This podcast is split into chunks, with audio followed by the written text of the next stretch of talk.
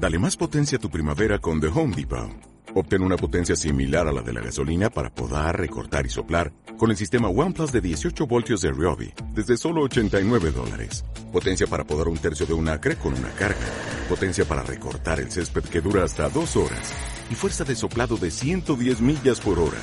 Todo con una batería intercambiable. Llévate el sistema inalámbrico OnePlus de 18 voltios de Ryobi. Solo en The Home Depot. Haces más. Logras más.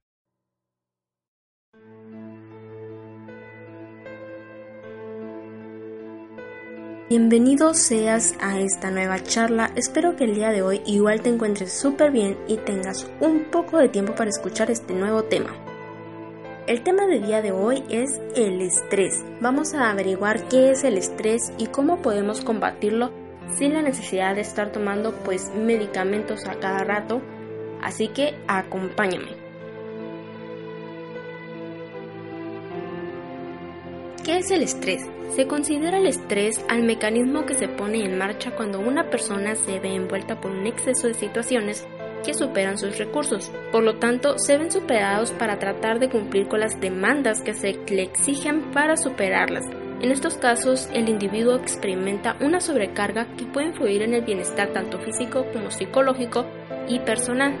Esto pues más o menos viene siendo como cuando nosotros tenemos muchas situaciones en la vida diaria que pasan nuestro límite. Nos sentimos frustrados, nos sentimos incapaces a veces de lograr dicha actividad que el destino nos pone enfrente o que simplemente pues es una actividad que tenemos que realizar porque es parte de nuestro trabajo, de nuestra vida y no podemos saltárnosla.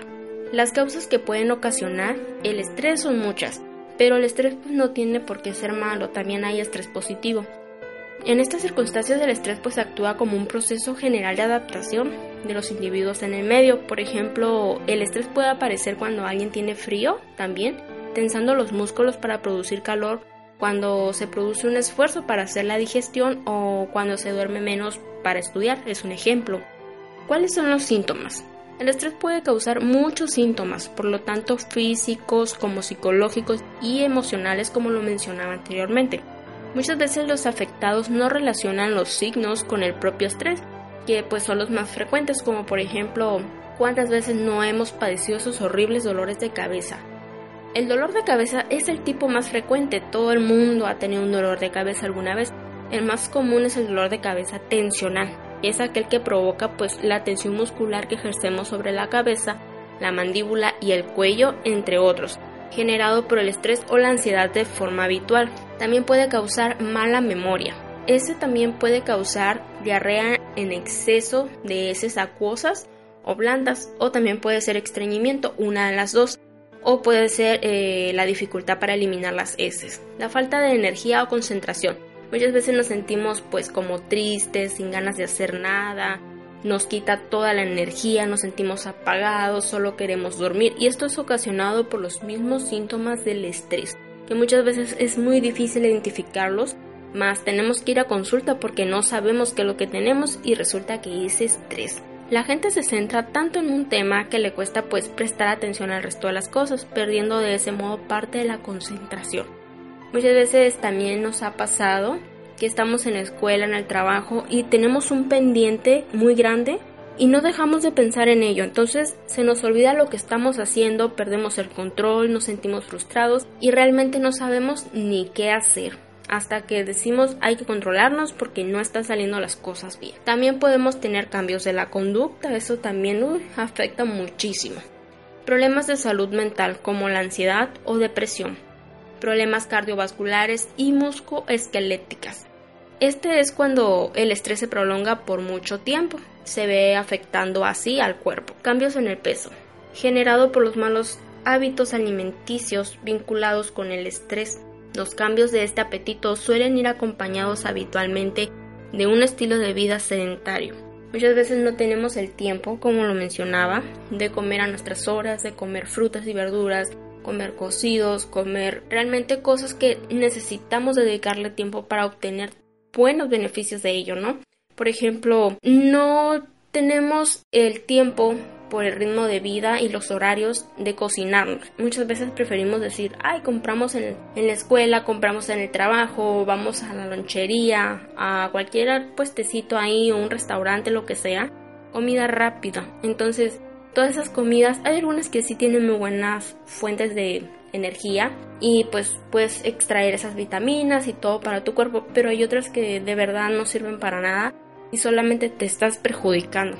Entonces te ves afectándote. ¿Por qué? O subes de peso por todas esas comidas chatarras y ese gran descontrol que tienes de no comer a tus horas, o terminas perdiendo peso porque igual no te estás nutriendo bien, te estás adelgazando, no estás consumiendo las fuentes de energía suficientes. ¿Existen tratamientos? Claro que sí. Entonces, ¿cuál es el tratamiento para el estrés sin necesidad de tener que consumir medicamentos, de estar controlados pues mediante frascos y frascos de pastillas, sean naturales o sean de químico, no es necesario. Aquí te traigo la solución. Los expertos recomiendan tratar de reducir el estrés lo máximo posible. Hay varias recomendaciones útiles para conseguirlo.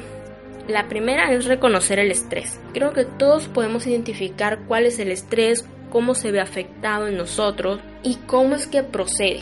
Evitar paliar el estrés mediante hábitos poco saludables hace más daño que los beneficios que se piensa que generan. Las costumbres habituales que pueden causar daños al organismo son por comer en exceso, fumar, beber alcohol o consumir otras drogas. Muchas veces la ansiedad del mismo estrés.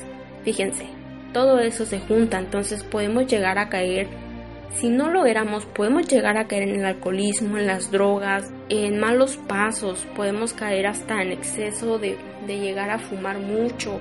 Todo eso nos va afectando y todo porque no sabemos controlarnos. Hay que aprender a controlar el estrés, es muy importante porque con el estrés encima una persona no puede realizar absolutamente nada.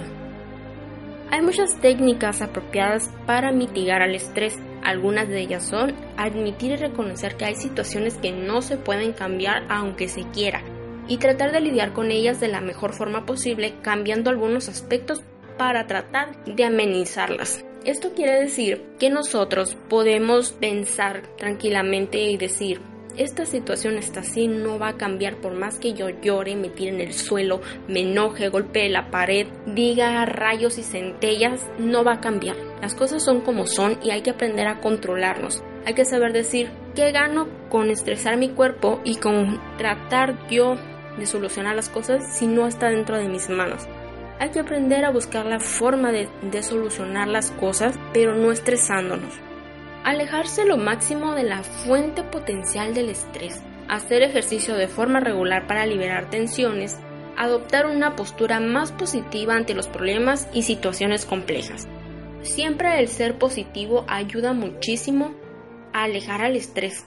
Aprender técnicas de relajación, realizar actividades como yoga o pilates. Aprender a poner límites si el estrés se origina por el exceso de tareas originadas en el trabajo o en el ámbito familiar. En realidad hay muchas maneras de mantenernos alejados lo más posible del estrés. Como sabemos, el estrés no es algo como tal en el cual deberíamos de tener miedo y decir me puedo morir, pero sí existe la posibilidad de no poder controlar el estrés y llegar a fallecer.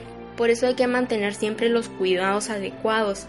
Entonces, sí podría pasar esto a un segundo término, podría llegar a, tener graves consecuencias como por ejemplo un derrame cerebral, un infarto y en algunas ocasiones puede causarte hasta la muerte, como lo mencionaba.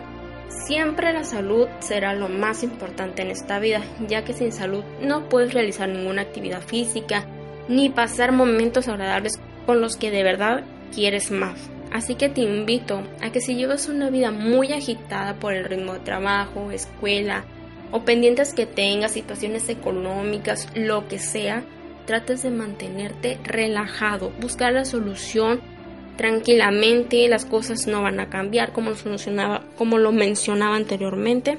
Así que te recomiendo mantener la calma. Eso te ayudará mucho no pondrás en riesgo tu salud, ni mucho menos le provocarás disgustos a quienes más te quieren. Espero te haya gustado y no olvides recomendarme. Espero verte hasta la próxima.